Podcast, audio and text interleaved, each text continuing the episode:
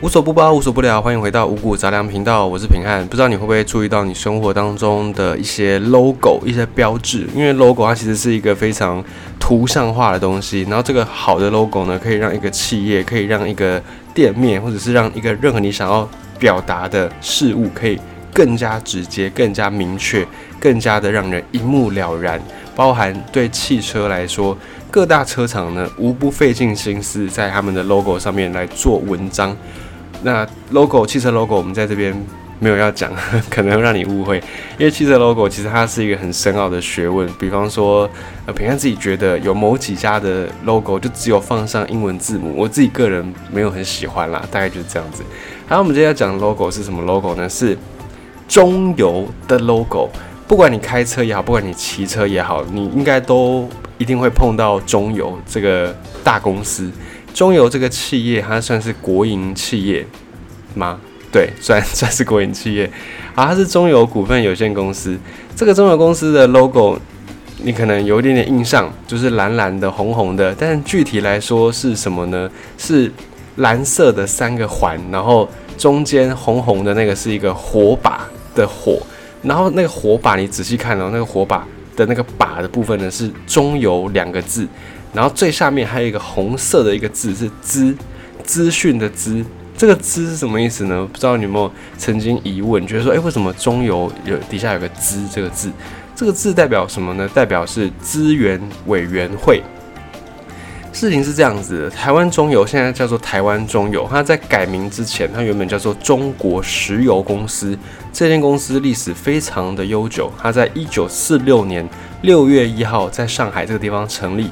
一九四六年，民国三十五年，可能比在听现在这个频道的很多人年纪都还要大。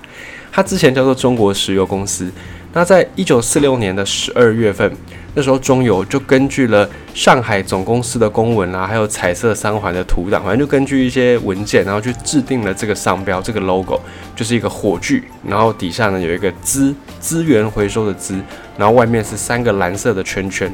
虽然从公司创立以来直到现在，有经过几次的那个改组，然后它的所属的机关也不一样。名字也换了，在两千零七年就换成中国石油股份有限公司，换成了台湾中油股份有限公司。可是呢，不管怎么换，这个 logo 都没有变过。所以你现在看到的这个 logo，它其实是一个时空胶囊，它就是七八十年前的那个 logo。当那个 logo 的底下这个资源委员会又是什么样的一个机构呢？在更早之前，就是在中油公司成立之前。一九三二年，民国二十一年，那个时候在中国神州大陆上面发生了九一八事变、一二八事变，反正就是很多很多的事变。而那个时候呢，也是非常的动荡不安。当时国民政府他们就设立了一个国防设计委员会。这个国防设计委员会要做什么呢？就是希望可以透过这个委员会来加强整个中国重工业的发展。因为那时候，诶，世界局势非常的动荡，非常的纷扰。日本的野心呢，不断的在做大。然后在中国这边也打了北伐，打了很多很多的这个大大小小的战争。所以那时候国民政府他们就希望可以加强重工业的发展，因为整个战争的局势不断的在逼近，所以国防事业要赶快发展起来。那原本呢，设置这个国防设计委员会，它隶属参谋本部，就是隶属于军方这一块啦。它是由国民政府的主席直接来进行管理，直接的进行指挥。然后到一九三五年的时候呢，后来又过了一段时间，一九三五年那个时候已经在战争当下了，在特殊的这种战争时期，国防设计委员会就跟当时候的军政部。底下的兵工署资源司合并，然后改名叫做资源委员会。那这个军政部后来就是现在的国防部。那它改为资委资源委员会之后呢，就属于国民政府军事委员会来做管理。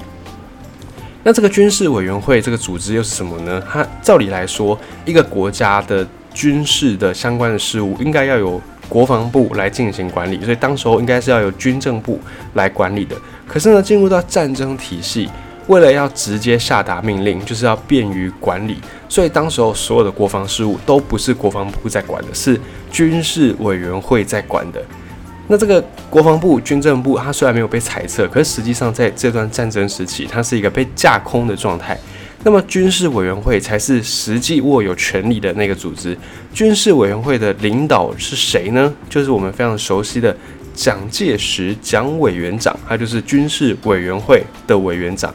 所以呢，他实际上就是掌权的那个人，他就直接绕过了国防部的这个体系，直接下达命令去管理所谓的国防设计委员会的资源委员会这个组织。那资源委员会它合并改名之后，它原本的工作是调查、研究、开发各项的资源，就是他直接告诉你们，他的名称就是资源委员会。可是他后来就逐渐转型，变成主管重工业的单位。所以包含电啊、煤啦、钢铁啦、矿啦、机械、石油、水泥、纺织这些，全部都归资源委员会来管理。到了一九三八年，资源委员会它改隶属为经济部，它不再直接受命于军事委员会管理，它就直接变成经济部底下的一个组织。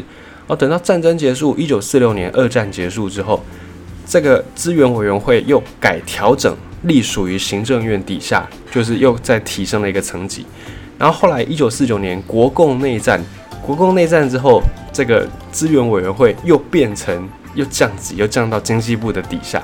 啊，直到后来一九五二年，因为政府的各种机构简化，然后这个资源委员会才被裁撤，原本的业务啦、人事、财产、经费这些东西，全部都由经济部直接接管。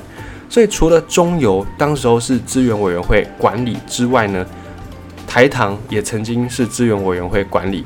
所以你在台糖的 mark 也可以看到三个环的那个痕迹，甚至在早一点的台糖的 mark，你也看到可以看到它的那个三个环最底下也有一个资资源的那个资。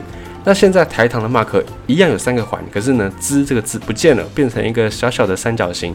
那它的那个颜色是红色，不像是中油是蓝色的三个环。还有三个环的企业，就是你可以想到的台电，因为电也是当时候资源委员会的管理之一，所以台电现在的 logo 也是一样，外面蓝色的三个环，然后中间呢一个台电两个字，然后红色的那个代表电的符号。这个也是资源委员会所管的，可是它就没有那个“资”的 logo，没有“资”那个小字。那么现在唯一还仅剩中油保有“资”这个字，所以这个字这个 logo 对中油来说，它已经存在了八十年。虽然资源委员会已经不再有这个单位，不再有这个组织，而且中油公司它本身也经过很多的改组，很多的。这个组织的变化来来去去，甚至改过名字，可是呢，它的 logo 完全没有变。也看到这个 logo，你就能够想到啊，当年因为战争而设立的这个资源委员会。这个就是关于中油底下有个“资”的那个 logo。不要觉得他说，不要觉得这个“资”是代表这间店是直营店或者是非直营店，因为有个都市传说，就是有传说啦，如果你要去加中油的油的话呢，最好去直营店。比较好。那你如果是去加盟店，好像就会有，呃，有被偷工减料，可能就偷偷斤减两，就有这样的一个说法。但是呢，嗯，平安自己是没有特别去在意说直营店或非直营店这件事情。我觉得就是加油应该都一都一样吧。我觉得没有差到那么多。所以这个“资”呢，不代表是直营店或者是非直营店哦，而是代表资源委员会这段历史上曾经有过的一个组织。